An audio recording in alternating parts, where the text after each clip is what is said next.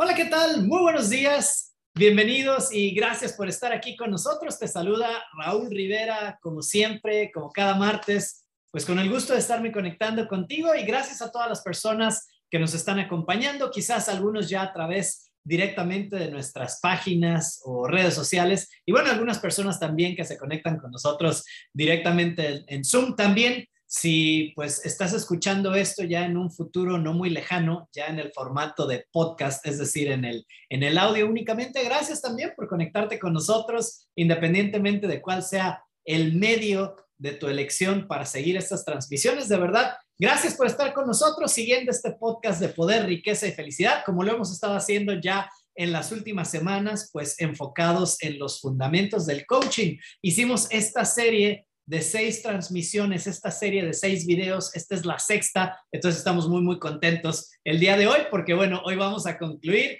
con esta serie de seis videos enfocados en los fundamentos del coaching. El día de hoy nos vamos a enfocar en un tema muy, muy importante, un aspecto muy, muy importante en el coaching. Hoy vamos a hablar de la importancia de ser competente la importancia de ser competente. Ese es el tema del día de hoy y con esto vamos a cerrar con broche de oro la sexta entrega, la sexta transmisión en esta serie, en nuestro podcast de Fundamentos del Coaching. Gracias de verdad por estar aquí con nosotros. Vamos a extrañar el día de hoy a la señora Conchita, vamos a extrañar también a Fátima, pero bueno, voy a estar aquí con ustedes en la transmisión el día de hoy. De nueva cuenta, gracias por conectarte, gracias por seguirnos. Entonces, miren, eh, obviamente, eh, hemos hablado en otras transmisiones que cuando de coaching se trata, cuando estamos hablando de consultoría, pues eh, estamos hablando de la transferencia del conocimiento, estamos hablando también de verdaderamente ayudar a que tu cliente o la persona que está trabajando contigo,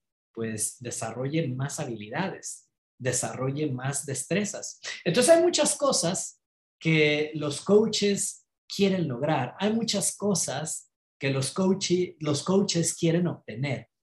Pero ¿qué es realmente lo que un coach quiere ver? Sobre todo en su cliente. ¿Qué es lo que un coach quiere ver en la otra persona, en aquella persona con la que tú estás trabajando? Bueno, lo que un gran coach quiere ver, sin darle mucho, muchas vueltas al asunto, lo que un coach quiere ver es, es competencia. O sea, lo que un coach quiere es que su cliente sea competente y de eso vamos a hablar el día de hoy, porque realmente ese logro de la competencia habla también de la calidad del coaching que esa persona está recibiendo. Y miren, lo hemos hablado también en otras transmisiones y hoy no va a ser la excepción. Obviamente, pues si tú ya te dedicas, si tú que nos sigues o nos estás escuchando, si tú te dedicas profesionalmente a ser un coach, a brindar consultoría o asesoría, pues obviamente esto te va a ayudar, pero también las personas que no se dedican formalmente o profesionalmente al coaching o a la consultoría, pues todo esto te va a servir, porque hemos hablado también en transmisiones anteriores que, bueno, por ejemplo, o sea, ayudarle a tus hijos, eso requiere asesoría, ¿no? Ser un buen asesor a tus amigos, a tu pareja, en fin, a tus empleados, ¿no? A tus colegas, a la gente que te rodea. Entonces, no te desconectes si, si no necesariamente tú te dedicas profesionalmente al coaching, de todas formas, te invito a que escuches, ¿no? Lo que vamos a compartir el día de hoy. Ahora,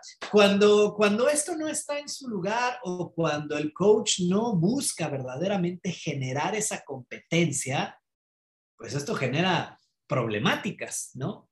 Una de ellas pudiera ser que, que la persona a la que estás ayudando, pues no esté triunfando en la vida. O sea, imagínate, si una persona solamente en sesión, ¿no? Mientras recibe el coaching, mientras recibe la asesoría, se siente bien, pero luego la persona va y enfrenta la vida, ¿no? O los desafíos que está teniendo y ahí no está teniendo triunfos, pues no queremos eso, ¿no? O sea, no queremos que la persona solamente triunfe en la sesión, pero que no esté triunfando en la vida. Tampoco queremos que la persona o el cliente entre en un estado así como de, de alucinación, ¿no?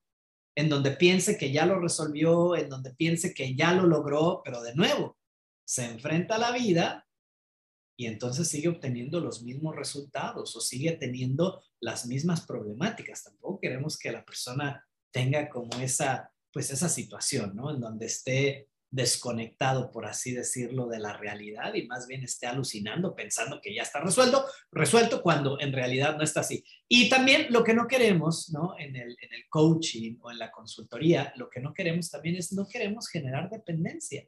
¿no?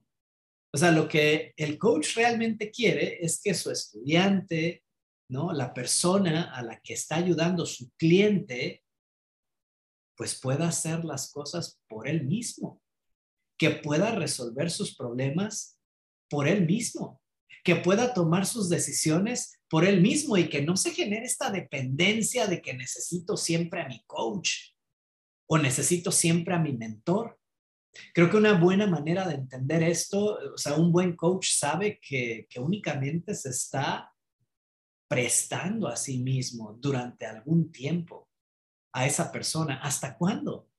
Pues hasta que esa persona sea competente, hasta que esa persona pueda resolver esos, esas problemáticas, esos desafíos, esas situaciones por, por él mismo, por ella misma, y que no necesite ya de un buen coach. Entonces, eso es importante, ¿no? O sea, un buen coach lejos de querer generar dependencia, y yo sé que para la gente que nos está escuchando a lo mejor va a sonar paradójico, ¿no? Pero un buen coach más bien quiere deshacerse rápidamente de sus clientes.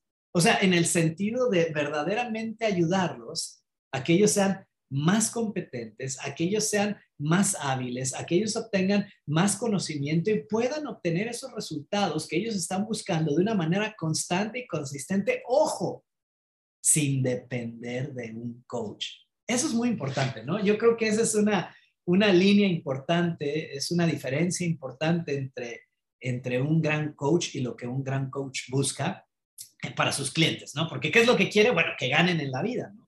que su vida mejore, que tengan triunfos, avances en la vida, ¿no? Y también, también queremos, ¿no? Cuando estamos trabajando con alguien, ¿no? Cuando un coach trabaja con alguien, pues quieres realmente ayudarle a ese cliente de manera gradual a que se vaya enfrentando a la vida real, a las situaciones que suceden día con día y no solamente manejarlo en un contexto eh, de, pues de supuestos, ¿no? O imaginario, sino que realmente quieres, ¿no? Como coach, ayudarle a ese cliente, ayudarle a esa persona que de manera gradual confronte la vida, se enfrente realmente a las situaciones que le están causando problemas, que realmente tome las decisiones, ¿no?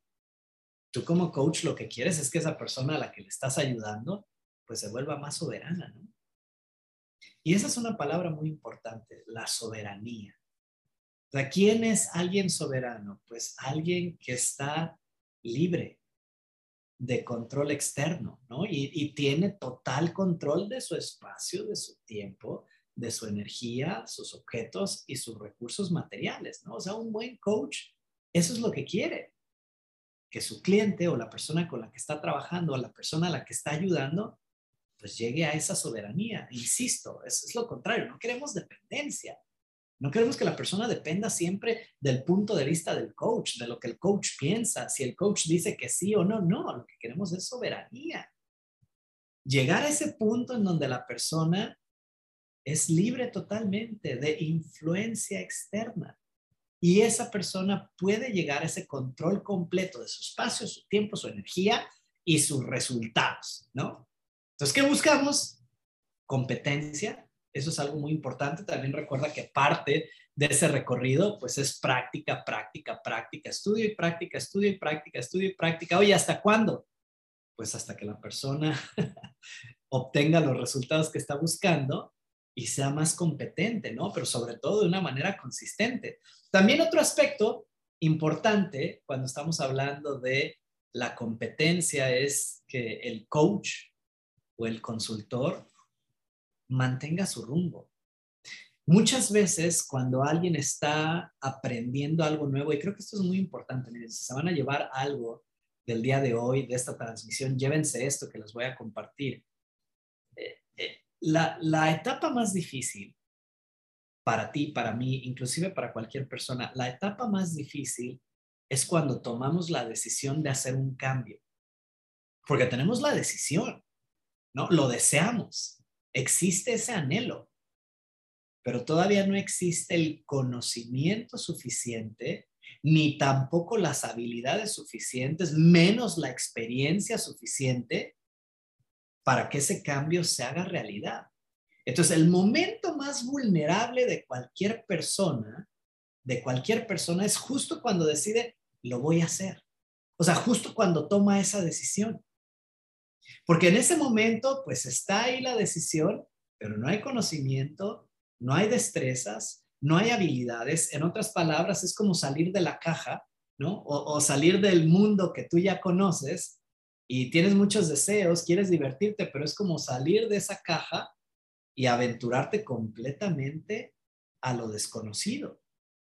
Y entonces aventurarte completamente a lo desconocido es algo muy incómodo, es algo que genera mucha carga para la mayoría de las personas. Entonces, ¿qué sucede si tú empiezas a trabajar con algún cliente, con algún amigo, ¿no? con, con alguna persona y tú le estás brindando esa asesoría, le estás dando ese coaching, esa consultoría, y claro que la persona quiere lograr algo, pero nunca lo había hecho en su vida, por eso está trabajando contigo. Y entonces llega un momento en donde la persona se siente abrumada, ¿no? O sea, muy, muy abrumada, porque es, es demasiado el cambio, ¿no? Ahí es donde la persona muy probablemente intente venderte la idea de que, bueno, es que esto no es para mí, es que yo no voy a poder. O sea, y un buen coach lo que tiene que hacer es mantener el rumbo, mantener el curso, mantener la posición y entender que en ese proceso de cambio es normal, sobre todo en un inicio, sentirse agobiado, es normal sentirse abrumado, es normal sentirse rebasado, pero un buen coach lo que hace es ayudarle a esa persona a ir disipando, ¿no? Todos esos sentimientos, todas esas sensaciones, especialmente cuando se sienten abrumados, cuando sienten que es demasiado enorme, demasiado eh, gigantesco, ¿no? El cambio que quieren hacer. Ahí es cuando la mayoría de la gente tira la toalla, ¿no? Y ahí es cuando el coach debe de ser más consciente de hacerlo de una manera gradual, poco a poco, que confronte un poco más y un poco más, que se sienta más cómodo el día de hoy en comparación al día de ayer, pero es gradual, es poco a poco. Entonces, un buen coach debe de mantener el rumbo, ¿no? De manera gradual, ¿no? O sea, tampoco quieres agobiar eh, a la persona, ¿no? Y también otro, otro tema que es importante y con esto, con esto nos vamos a despedir el día de hoy es que cuando lo estamos haciendo, cuando hablo de hacer esos cambios de manera gradual, acuérdate que cuando estás ayudándole a alguien, ya sea adquirir un conocimiento nuevo o a desarrollar una nueva habilidad, tienes que hacerlo un paso a la vez. ¿Ok? O sea, el simple hecho de hacer el cambio en un inicio, por eso les decía, esa es la etapa más vulnerable, el simple hecho de tomar la decisión de hacer el cambio, eso ya puede empezar a abrumar a la persona. Y si tú quieres al mismo tiempo incorporar un montón de información y un montón de ejercicios y que trabajen un montón de habilidades, rápidamente vas a agobiar o vas a abrumar a esa persona. Entonces, cuando estamos hablando de hacerlo gradualmente, acuérdate que justo cuando toman la decisión de hacer el cambio, esa es la etapa más vulnerable. Ahí es donde la mayoría de la gente tira la toalla. Entonces, ¿tú qué debes de hacer? Ser consciente de eso, mantener el rumbo, pero abordar un paso a la vez. Y una vez que abordas el primer paso y la persona ya está ganando con esa primera fase, con ese primer paso, ya se siente más cómodo o más cómoda, ok, ahora paso dos. Y luego después paso tres. Lleva un tiempo, debe de ser gradual.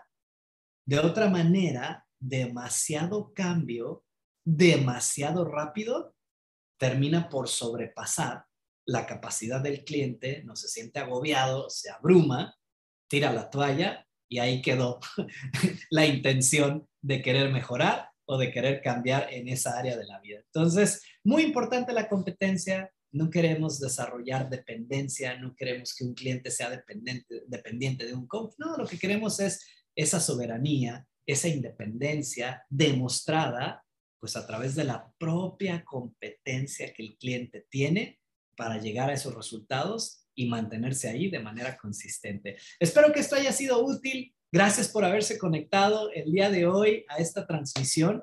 Les adelanto, la próxima semana, el próximo martes, vamos a iniciar con una serie nueva en este podcast de Poder, Riqueza y Felicidad. La próxima semana vamos a estar compartiendo contigo, iniciar una serie de transmisiones en donde vamos a compartir contigo los secretos para planear tu vida. No se lo vayan a perder. Con eso arrancamos el próximo martes los secretos para planear tu vida, los secretos para diseñar tu vida. Va a ser una serie de transmisiones, vamos a tener alrededor de 11, 12 transmisiones con los secretos para diseñar, los secretos para planear tu vida. Por favor, no se lo vayan a perder. Arrancamos el próximo martes. Soy Raúl Rivera, gracias por habernos acompañado el día de hoy. Abrazos para todos y ya lo saben, por favor, manténganse conectados a la zona verde. Gracias a todos. Abrazos. Nos vemos el próximo martes con los secretos para diseñar tu vida. Gracias. Hasta la próxima.